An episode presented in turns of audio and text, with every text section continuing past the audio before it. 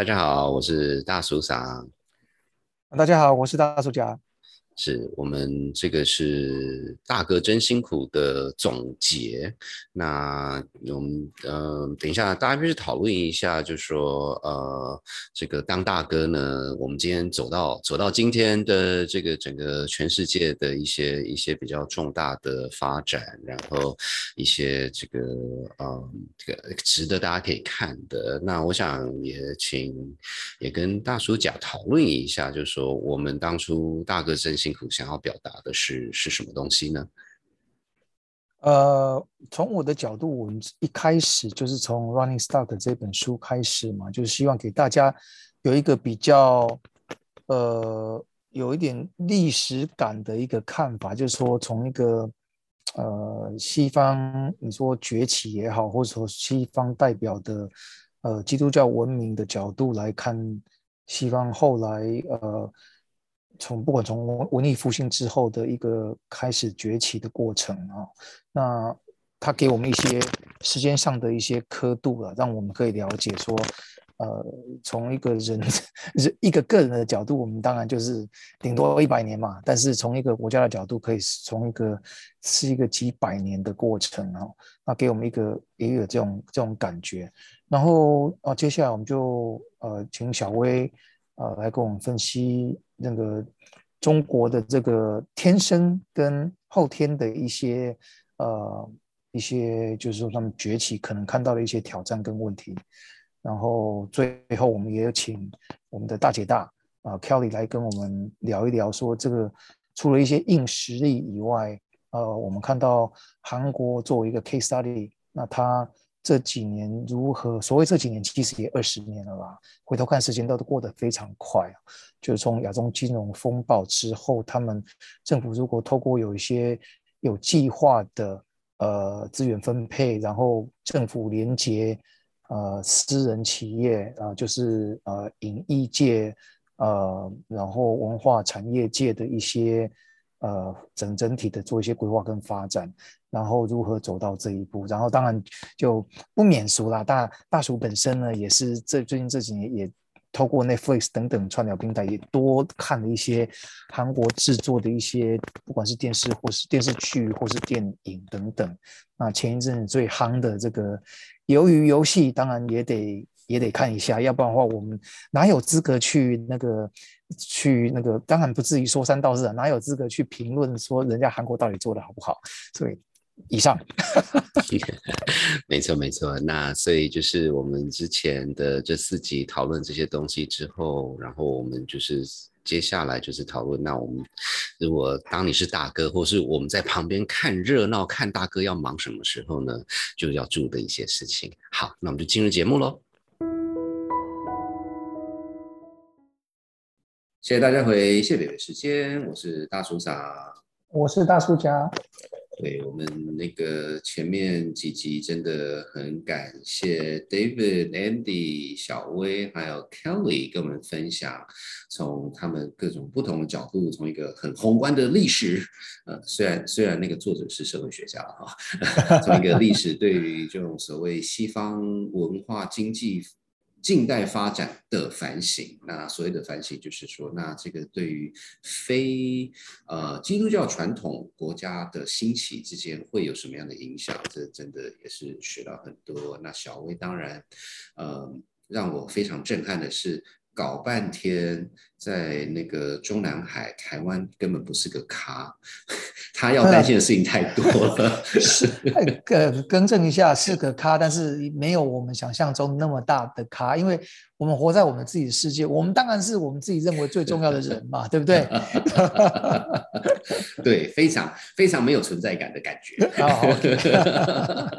是，那当然，李小薇也点出很多从从中国角度，因为他要面对的事情。有那么多，他他的他需要做一些抉择。那当然不不表示，就像那个大作家讲的那个，他就是可能这个事情搞不定的时候，就要找一个软那个找个软柿子啊，所以这也是另外一件事情了。那当然最后也非常感谢那个 Kelly 跟我们分享什么叫做软实力、软实力的造成跟使用等等，嗯，真的是这个学到很多这样子。那我想我们这次总结，其实呃。我想听众如果有在 follow 大哥真辛苦的这这一系列，其实我一直想要探讨的事情就是，这个就是一个所谓的全球呃三 D 的这个下棋哦，那这里面是有一些很复杂的东西，而且是这个东西之间互相的牵动，而且不是呃你就算是美国总统又怎么样呢？就是会有一些事情会发生。那我想呃，我跟大叔叫我们。讨论一下怎么去怎么去把这件事情，嗯，很系统的复杂化，让大家呃想想看，这些事情其实呃这个都不是对错。那我们接下来就是一系列，其实都大家都知道，这个我们其实就是把事实讲出来。那这些东西之间都会有一些一些关联啊。那所以这个四年前就是美国川普总统上任。那当然，大家对川普可以有自己的看法。我们这边要特别点出的是说，从一个 super power，从一个全球大哥等级的角度，川普他的他个人的做事方法，他就是啊，那他就很很又很中古。中古时代，所以中古时代就是那种一千年前这样子，就是他什么事情都要管，什么事情他就是靠 靠他靠他自己的能耐这样子，然后就是蛮蛮干这样子，对吧？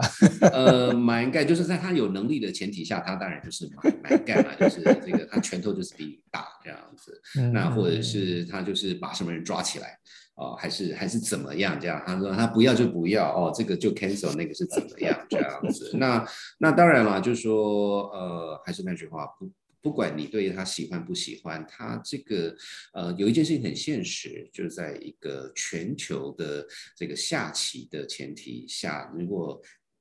如果你什么事情就是就是所谓的 unilateral，就是单方面的哦，我不玩了哦，还是怎么样的时候，这件事情会会会让整个全球的局会变成很乱啊。那我想这这个这是提醒，这是这第一点。然后第二个，我想我们到今天还在面对这个，就是所谓的 COVID nineteen。那 COVID nineteen，呃，我想当然它它面向也太多，那这边也提醒一下，我们上一季有讨论到这个 中中型国家对 COVID nineteen 的一些反应这样子。那我想 COVID nineteen 它它点出很多很现实的事情。那在大哥真辛苦这边，就说第一个，啊，就是算是第一次全球性的，就是未来要怎么走是不知道，大家可能忘记了，就是一年多之前有没有疫苗这件事情是不知。知道的。啊，那那你就算有疫苗有没有用？那谁可以打疫苗？一直到今天我们面对的这些事情，那当然这这边也很明确的表达出，呃，全世界各国不只是美国，不只是中国，全世界各国的不管是政策，不管是之间的互动等等等等，这个这个其实其实我们现在才。慢慢的开始看到他现在发生了什么事情，那其实等一下大大叔讲也会跟大家分享一下这个，嗯，因为因为因为疫情的关系，那个从台湾角度跟世界各国之间的互动也就做了一些蛮大的改变。那接下来就是我们很快的跳到今年发生的一些事情，因为今年拜登总统呃正式上任嘛，那有几件事情大家应该也都知道，就是阿富汗。那当然，大家的共识是说，哦，美国拜登这搞得这样子鸡飞狗跳的，然后现在大家都很担心，呃，不管是从宗教角度，不管是对女权啊，对这些事情，阿富汗到底发生什么事情，就是从表面上，它看起来是一个。嗯，蛮难看的啦，就是那个那个尾巴夹在夹着跑掉的这种感觉。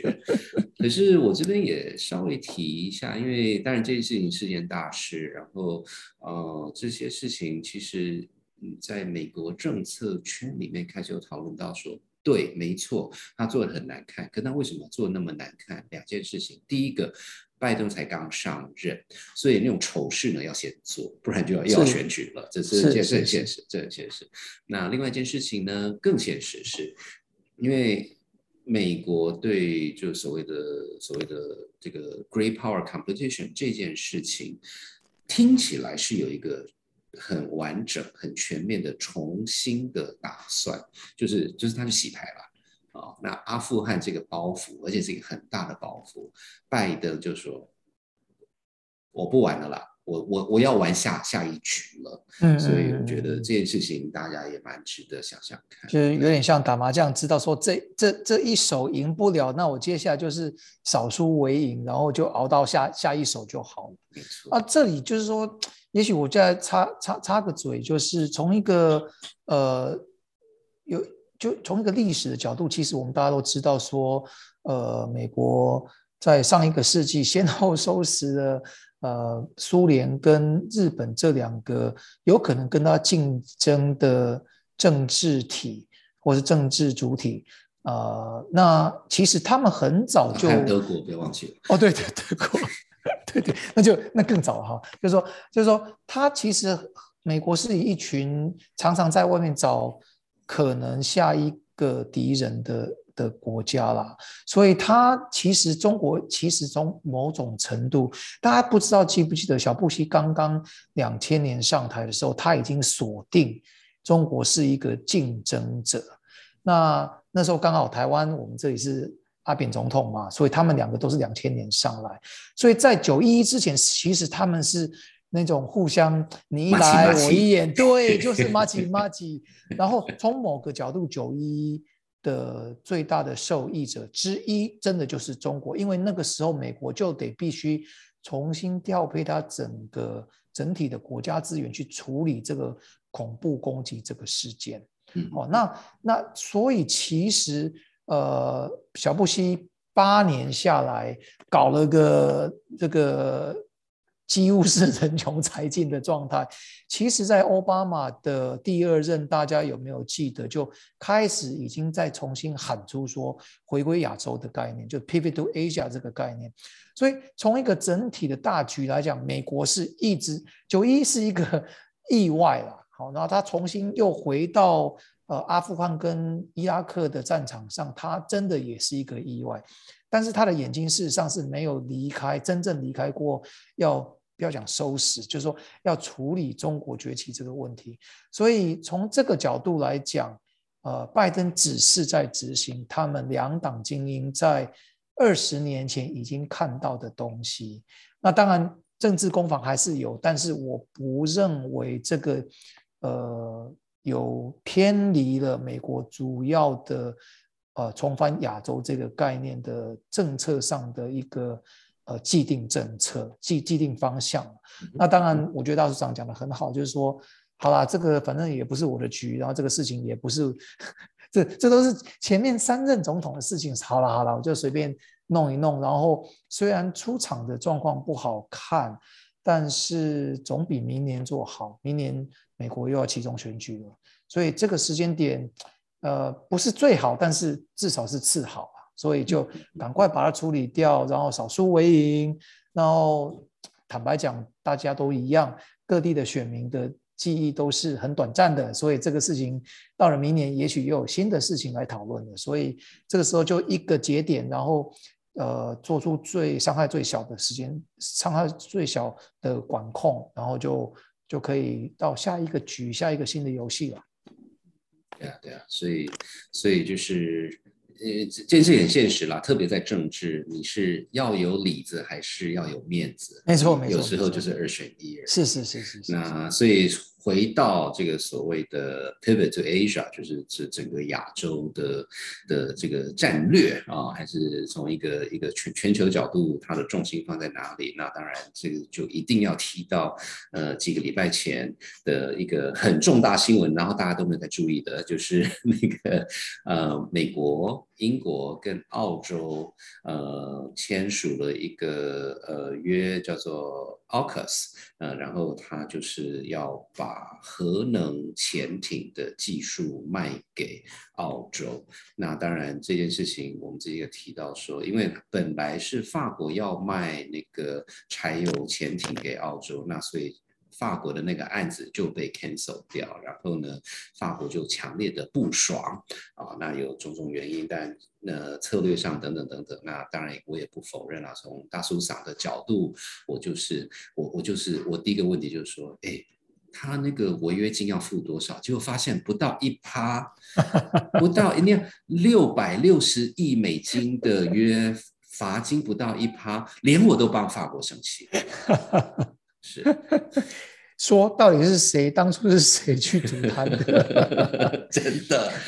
我这也很有趣。我觉得法国这次生气，当然就是第一，他当然就是真的就是号称啊，他说被他自己的同盟国捅了一刀，这当然也毋庸置疑。然后，但是话又说回来，这个要换约，然后大家那个三个讲英文的国家把法国人踢走，难道？难道要先跟他先跟他知会吗？先跟他知会，先先生气嘛？所以这个后来想一想，好像这个处理方法也合理。那当然，毕竟两个大国，那个拜登总统跟呃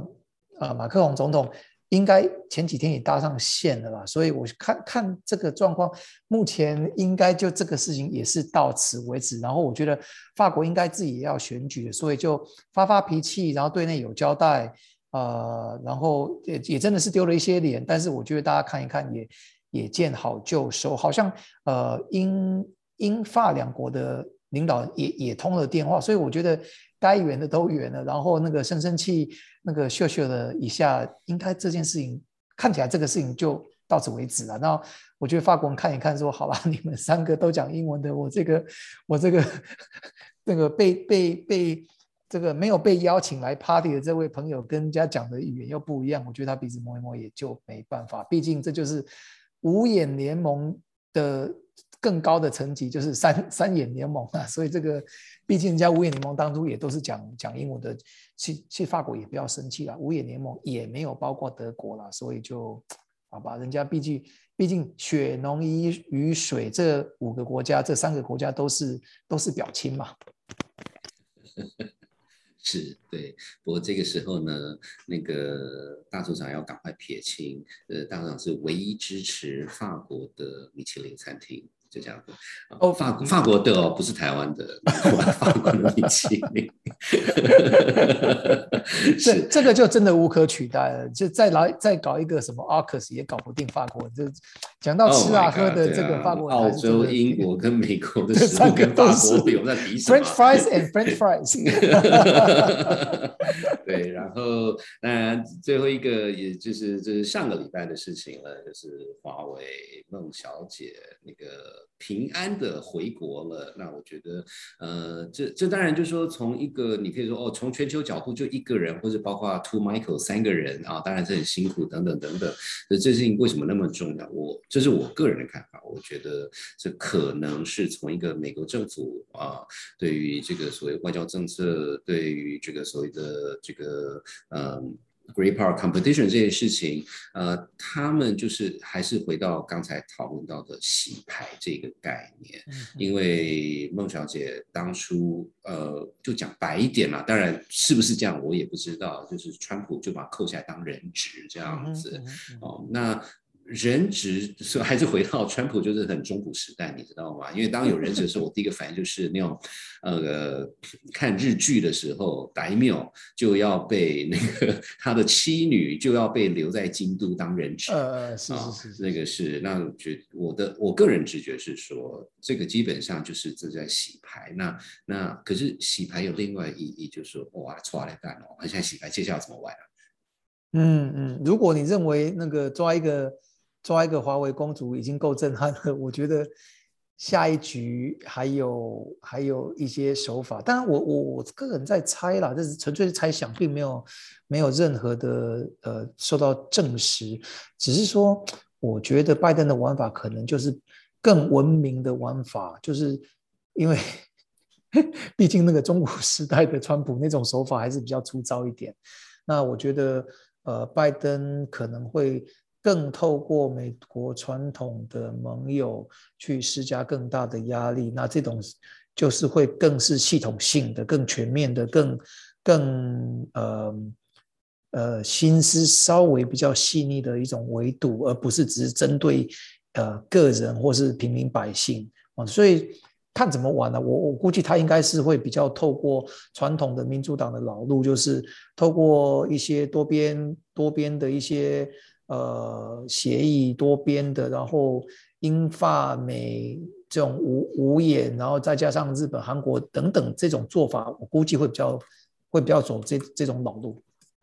是，我觉得这个当然，所以我们现在就是走到今天了。那那我想就是说。呃，从一个全球的角度，呃，不是美国想要什么就有什么，这这个这个是事实啊。中国也是，不是说他想要怎么样就怎么样，因为我们有几件呃还蛮重要，现在继续在发展的事情，就是选举。嗯呃，那选举就就几个嘛，德国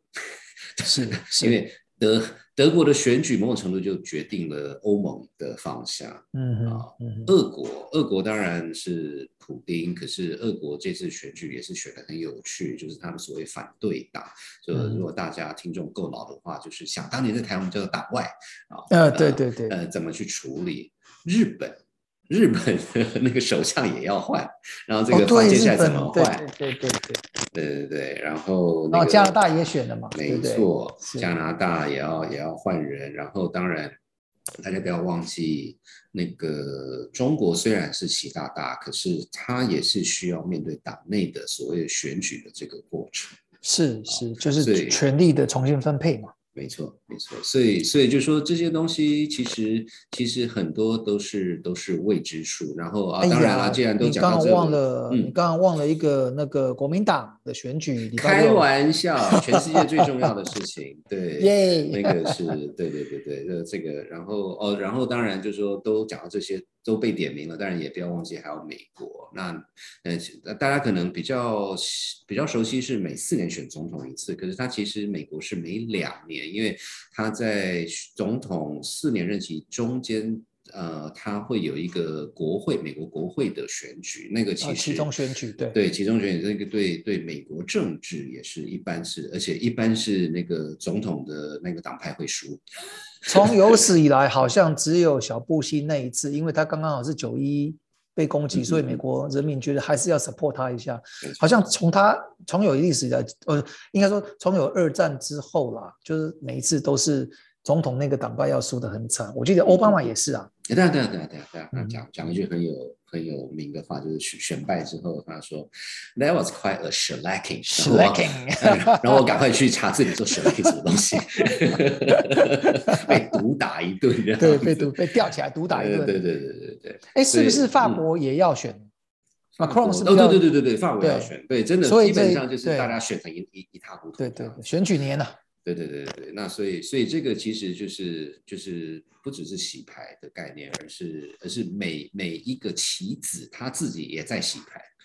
嗯，那所以所以所以所以说最后还是回到所谓大哥真辛苦这件事情。那当然我们从台湾角度看这件事情了，那所以我们刚才也跟大家分享了，就说几个比较大，然后也都熟悉。的的发生事情，然后你就想想看，你如果是呃，不管是哪一方的这个最高领导人，那你你晚上怎么睡觉？我如果是我，我我这个时候就说啊，不会啦，我就 我睡得很好，因为因为这都不是我的问题，这样子。可是话又说回来，那未来要看一些什么事情呢？那这个时候看那个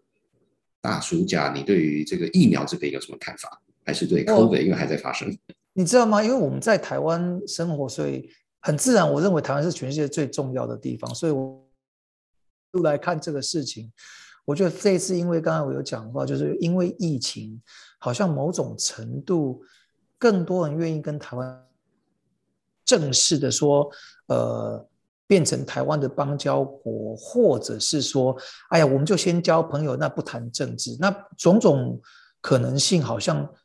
突然多了一些，那是不是从某个角度也是台湾很勤，就是在第一时间爆发的时候，台湾还算是蛮勤劳的去不要说拉拢了，就是说我们台湾其实一直都是愿意默默的做事，只要人家那个呃婚丧喜庆有想到我们，我们就很心满意足。那从这个角度，是不是说也到了一个累积到了一个转捩点？大家认为说台湾这个朋友值得交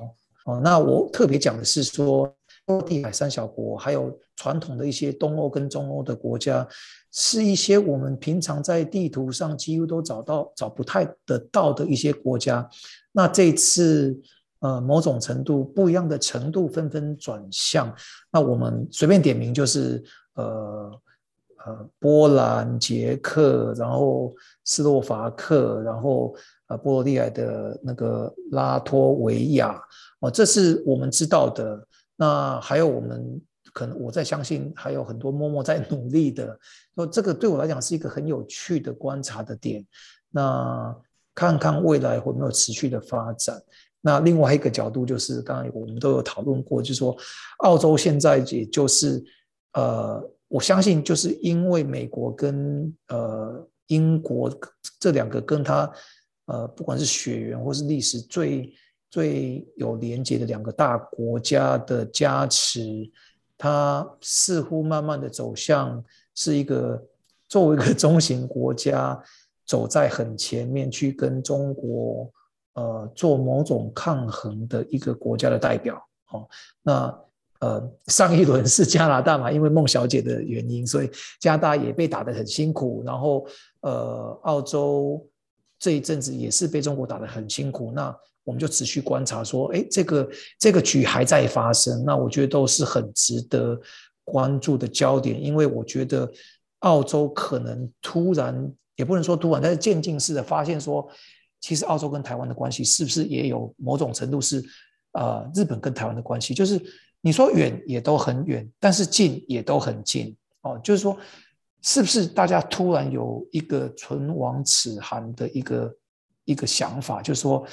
啊，那个是那个是台湾的事情，跟我们很远，还是他们现在忽然觉得说，虽然远在远是远在台湾，但是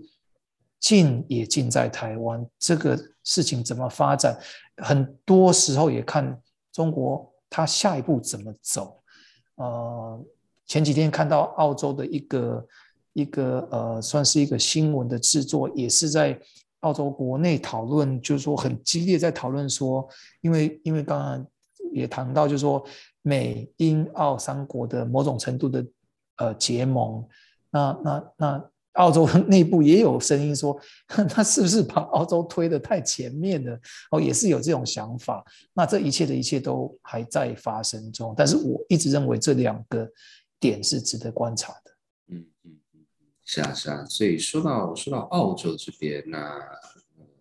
大署长一直对经济是很有感觉的。那所以很有趣的是，前几天呃有朋友分享。呃，中国对限电这件事情，是背后有各种原因。呃，那我或者问了一下，感觉上，呃，一方面是因为那个中国的发电它是用煤炭，那因为中国跟澳洲关系恶化，所以它本来是跟澳洲买的煤炭，大约百分之三十中国的煤炭是跟澳洲买的，所以就突然间百分之三十的煤炭 煤。不见了，啊，那所以就就就当然，然后还有就是这个空气污染等等种种原因啦，所以中国开始限电。那那为什么讲这件事情呢？这这件事情跟经济有什么关系？大叔想第一个反应说：糟糕，通货膨胀要来了嘛？对，因为确实是，确实是因为就是说，从一个经济体全球经济体系里面，中国是一个非常非常重要的呃。这个消费跟制造的点，所以我讲一个很简单的，那个大家手上可能的那一台 iPhone 都是中国做的。那如果如果哦，Apple iPhone 的厂被限电哦，那你觉得你的 iPhone 的你要换 iPhone 的价钱会会会会能够撑多久这样子？那这件事情就是我们现在还是一个很纯粹经济学。经济面的讨论，就是说，哦，当东西缺少的时候，价钱就会就会提高，这个这个是很基本的。可是，当当一个国家就是你够大咖的时候，你如果决定要把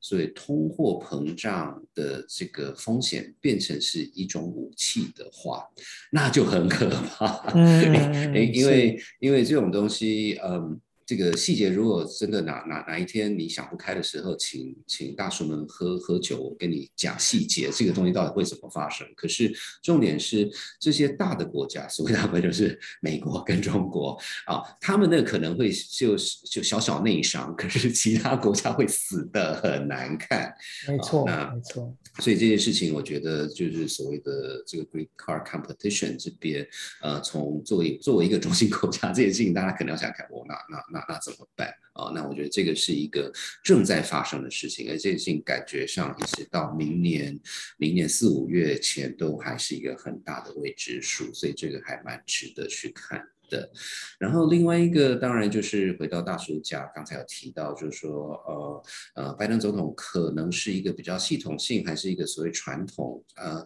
大叔讲的说法是。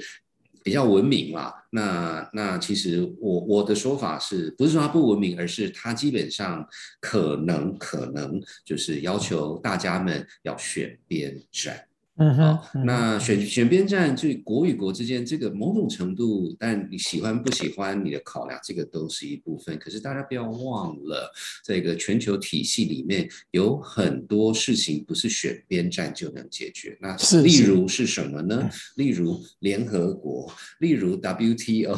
例如这些这些就是所谓的 supranational organization，就是跨国的组织。那这件事情，我不知道听众有没有注意到，其实中。中国对于这些所谓的 supranational 跨国组织里面，在过去二十年是非常努力的经营。什么叫非常努力经营？就是这些那 WTO 里面的一些它在分下来的子组织，他们其实里面都是都是去争取主席，争取这些这些位置。那这些事情就是说，因为当你有这些位置的时候，你就是所谓的那个游戏规则是你说的算。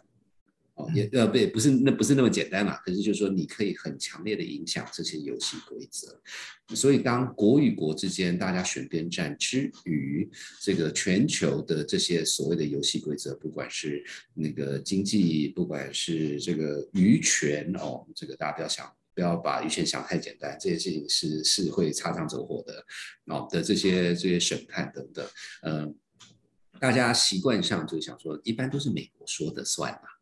那个呃，以前当然还是苏联时候，他可以 veto，他说啊拒绝否决，可是基本上就是美国说了算。可是当现在中国他的官员、他的代表也有他的意见的时候，哦，这个就热闹了，因为因为因为因为游戏规则不是一个人说了算，而是大家要去搓。那这个这件事情，呃，也很建议大家要努力看下去。很多观察的点，然后那个 这个这这这个局，呃，可以，但是我还是回到呃，我们在讲说整个大架构，我觉得有时候研研研究跟分析还有观察一个很复杂的东西，就是可以用一个架构的方法先去了解一下，然后再从不一样的面向去去观察，会比较有会会比较不会被一些很细的东西给。给钱给带着跑，是是是是是是，就是又要看树，也要看林，然后看了林还要看森林，全部都要看到。然后太太近的话，太远的话又近视看不到，然后太近的话又会那种。现在大叔们都已经开始有老花了，太近又看不清楚。好困难。好，那我们今天的这个呃，大哥真辛苦，真辛苦的这个主题，真的还是很感谢大家的跟我们的参与。那我们今天先到这边，谢谢，拜拜。这个。其实就说这件事情说大可以非常的大，那呃说小也没有太小啦。就是大哥真辛苦，真的就是说你不管是从什么维度，你不管是多宏观，甚至是一件事情啊，呃，然后其实我觉得大哥真辛苦，其中有一件啊，一般我们这种平凡人可能没有想到的是。有很多事情不是他能够控制的，呃，例如，呃，你一个重要的盟友就突然间跟另外一个重要的盟友签个什么约，还是说你 某某盟友要就是要大选啦，然后突然间就是要换换换那个 总总理哦，这些事情都都不是你你再怎么伟大，真的是有时候有些事情是没有办法控制的，嗯嗯呀。那我觉得，呃，还是回到大哥真辛苦这件事情，我跟大叔讲，就是有在讨论说这件事情要怎么看啊？哦，那当然，我们这种中型国家就是就是看热闹的份。可是，嗯，我的解释比较是说，呃，不好意思，因为我不知道大家这个物理熟不熟，就是就是一个地心引力的概念啊。那就是，你把它想成是太阳。哦，然后呢，地球啊这些行星就绕着太阳转这样子，可是有其他太阳啊，有别人的太阳。然后如果这两个太阳很靠近的时候呢，这个行星可能就会拉过来拉过去这样子，所以轨道会改变。没错，没错，没错。然后呢，所以就是这个。其实我觉得，在一个所谓的大哥辛辛苦，啊，大哥们就是自己，他就是个太阳，他有自己的这个地心引力。那可是，可是我们就是所谓中小型国家，嗯，那到到底要往哪边走？而且这个它一直有在变化，呃，这个不是说哦，你就是决定未来十年要怎么走，没没有这种事情啦。那个你能够好好走个十个礼拜，就是你很赚了。这样子，嗯，因为刚刚好讲到物理，我就想到说，其实物理的那个爱因斯坦以前常常讲说，如果你作为物理学家的话，你你你一定要有个非常非常好的朋友是数学家。那其实那讲也没错，就是说，呃，刚刚讲到说是地心引力的概念，大哥作为就是呃一方之霸，那他有有地心引力，所以他的身边的呃小弟或者是他的一些盟友们就绕着他的。地心引力绕，那所以就是我们这些绕着其他地心引力的中型国家或是小弟们，其中一个很重要的呃一个生存的条件，就是我们要长期常常在做数学嘛，常常算嘛，就是说因为这个东西有时候是利益，有时候是价值等等，那那就是要 我我们要算说大家的轨道运行的方式，然后算算那个太阳的体积啊，它的。它的它的那个呃呃重量，它的 mass 到底是多大？等等等等吧，是不是？是是是是，对。而且我觉得，嗯，有很多事情，说实话，倒倒不是说我们有什么特别别人没有想到的的的的看法。不过我倒是觉得，例如说，在大大哥真辛苦这边的一个，特别是软实力这个讨论，嗯。我自己有两个小朋友，然后，然后这个当爸爸就很讨厌，就是，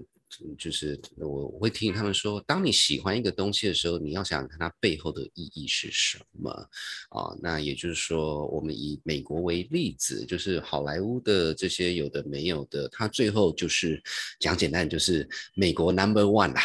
哦，那 是是是，那就说我这个我倒不是任何批判说他对或错，可是可是这个时候你就要想想看，Number One 的定义是什么？Number One 对你的意义又是什么？然后我觉得更重要是很多人是没有去想说，那 Number One 的代价是什么？我觉得就是所谓的大哥真辛苦，他辛苦的其实是这个点，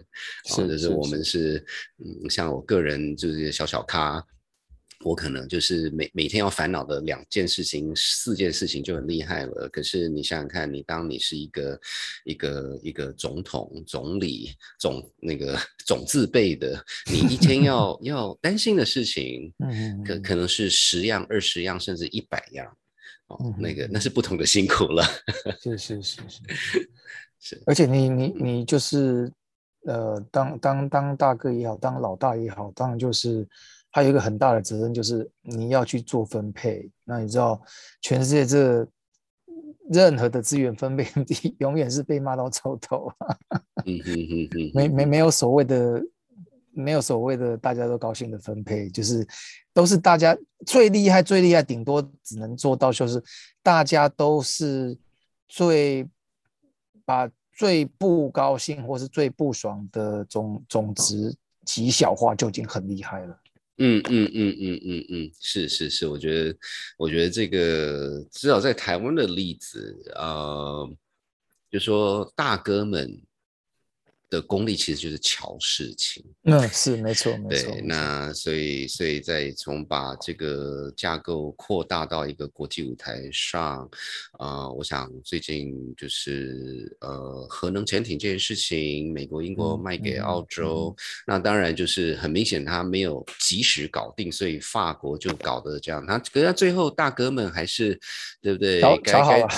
该道歉的要道歉，该该给面子的还是要给面子，就是。你错，里子跟面子嘛，你如果不给人家里子，你好歹给人家个面子啊。是是是，这个我觉得这个这个有时候有时候就是 国与国之间也是同样的。是啊是啊，刚才讲到说，有时候有有些事情，大哥。就是他也没办法真正控制，比如说，就有有另外一个小小的呃故事，就是在讲说，为什么法法国这次就是借借借机把这事情闹大，你知道，就是没有刚好他们明年也得选总统了，所以你你如果让你的盟友那个面子上过不好的话，那你你一定要补给他。那至至于说到底补了他他什么东西，那就是事后再说。但是至少这个看看起来这这一次这件事情，法国就。呃，就觉得说，OK，好了，有受到尊重，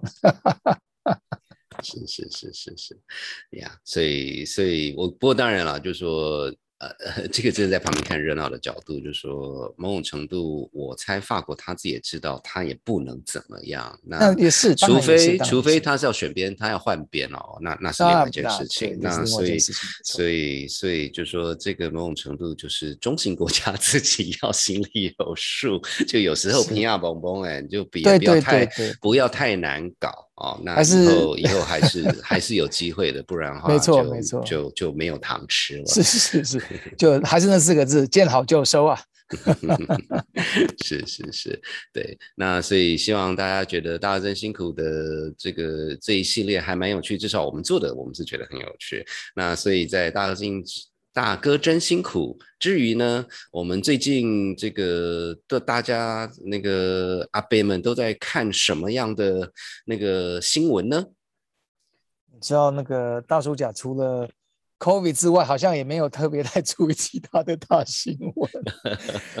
那但是这个好先讲好，这个不会是那种很很令人沮丧的新闻。但是我我我先大概解释一下，就前前几天上个礼拜就看到三则都是跟 Covid 有关系的小新闻，但串起来是蛮有趣的。第一件事情就是，呃，美国 CDC 跟在那个亚利桑那州做了一个大规模的呃研究，那。呃，就不讲不讲过程，那简单讲研究报告，就是说，那个他追踪了大概一千多个呃幼稚园到小学的这这这个范围的学校哈，那就是简单讲，就是开学之后有分成两两两个两个对照组啊，一个是开学之后有有有规定一定要戴口罩的，跟开学之后随便的这两个对照组。那以数字来来解释，就是说。呃，没有规定一定强制要戴口罩的，呃，学校的学生呢，有大概有三点五倍更高的可能性去去去，呃，等于是被传染或者互相传染 COVID。那这个就是我，你知道，我们身为身为台湾人在台湾看这个新闻，就说啊，这还需要做研究吗？不就是这样干吗？这解释台湾过去相对来讲还算是控制的不错的一个一个原因。那相信这个。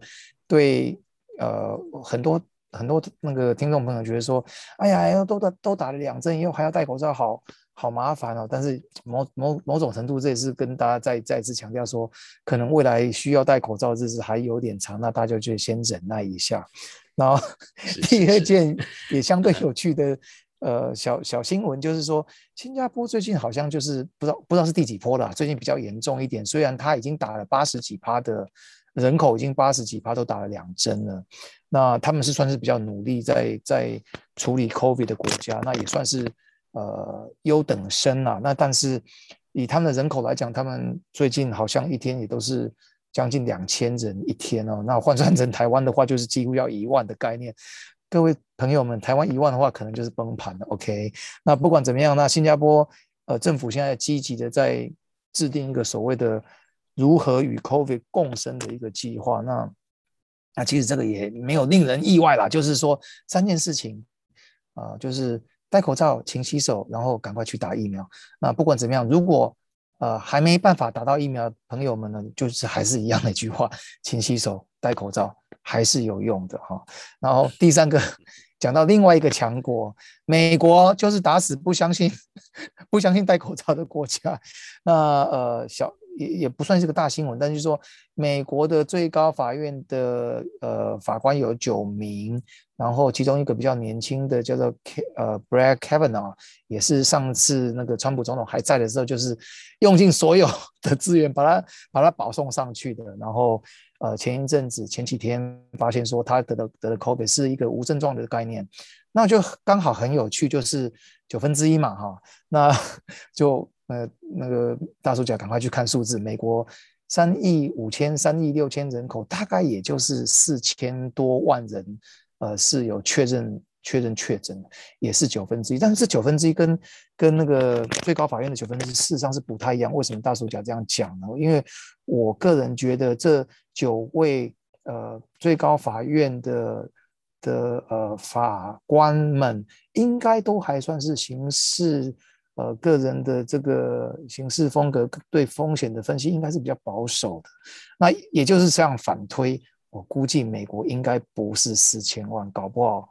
六千八千都有可能，所以再次讲，就是说这个这个怪病真的是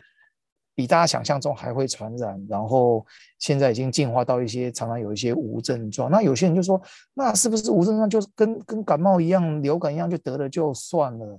问题是我们对这个疾病真的是。还是目前来讲，总来讲，总体来讲还是懂得不多啦。会有什么后遗症，我们真的不不知道。所以还是那句老话，勤洗手，戴口罩。时间到了呢，就去打疫苗。跟大家分享一下。以上。没错没错，这个。这个大书上，我自己是还蛮怕死的，所以所以这一方面呢，请大家多多配合，因为我我我我能做的我都做了哦，那接下来就就看看你们了。是是是是，还是跟其他老人家一样，我们其实不是怕死，是怕不死，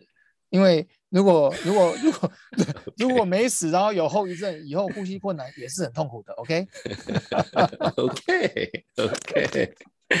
是，那大道长这边呢？最近大道长就比较那个喜欢看一些杂七杂八的，然后虽然虽然没有在看电视，可是还是会知道这个影艺界最近发生什么事情。呃，我不知道大家大家呃年纪可能要要要大一点点，有有有一个在美国现在还是很红的那个歌星叫做小甜甜 Britney Spears，然后他最近有一系列的，也不是一系列，他。最近有就是有些新闻啦，就说，呃，我稍微讲一下，他十三年前他的他个人状况有，就是他个人出现了一些状况，那到底发生什么事情，当然都没有一个官方说法，不过就是，嗯，他的状况严重到法院把他的这个个人人权剥夺。然后呢，把让他变成是由他的爸爸，他亲生父亲作为他的监护人。那这边呃，他用的字就是这个是比较是一个法律上的说法，叫做 conservatorship。那这件事情的，就是这个重点叫做所谓的人权剥夺。什么叫做人权剥夺？就是他要看医生，要爸爸说才可以啊。他的钱是，呃，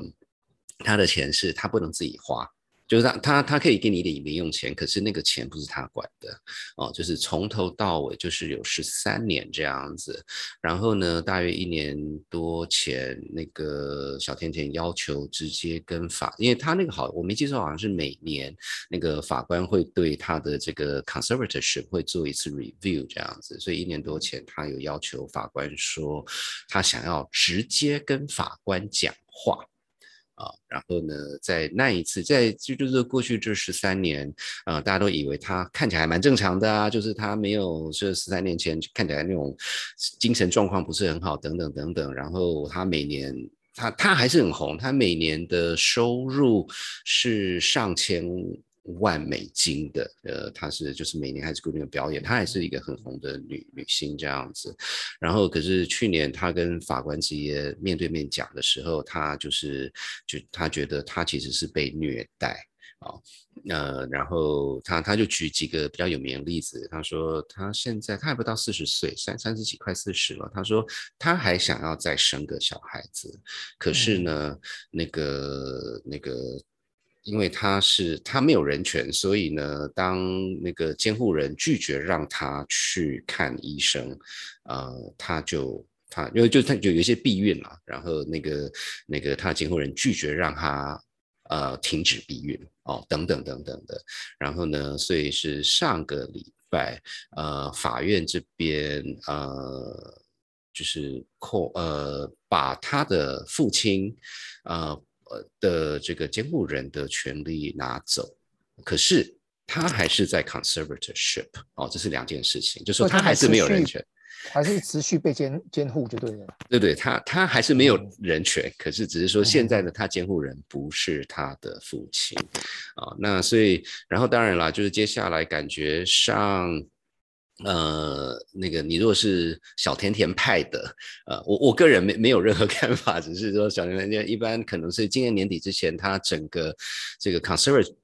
conservatorship 会被停止，听听听说风声是这样子。那当然，一方面就是说，呃，这个是大叔的功力啦，就是一个花边新闻，可以把它讲得很沉重，这是功力。那第二个，其实这件事情我觉得很有趣的是，说实话，这件事情我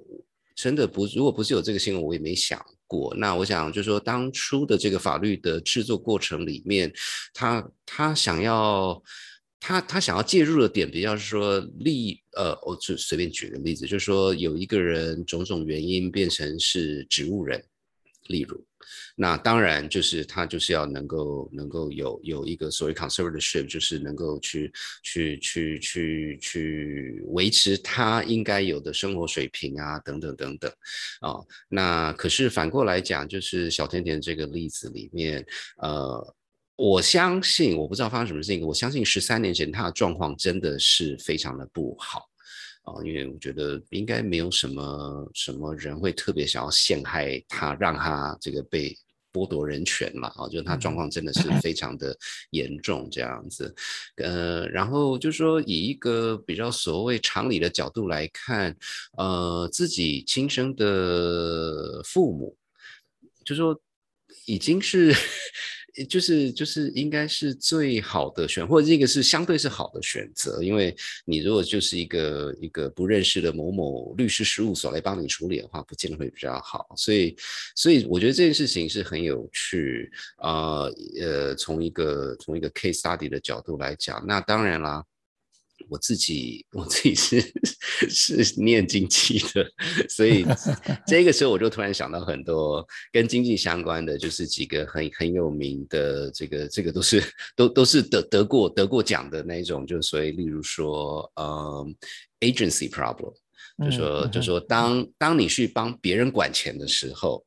哦，那那那你你你会想要做的事情跟是你自己赚的钱是不一样的，这是一个。当然，对。那另外一个也是相关，叫做 externality，externality 就是嗯，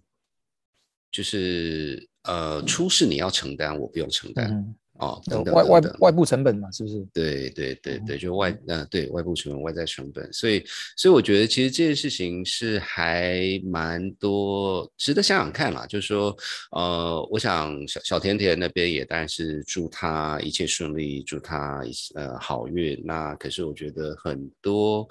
呃这种比较长期的 scenario 里面，呃，对于整个整个长期的这个 incentive。啊，要怎么去看这些事情，怎么去处理？这个其实其实是一门学问。所以呢，从大叔角度就就就就觉得，哇哦，就长了长了知识了。不不，理论上是不是说，呃，因为他他的父亲是不是也有一些呃经营没有，就是没有所谓的该尽他良善责任的部分？啊那那是不是法院至少这一次 有一点点修正了一些，就是说委派了一个比较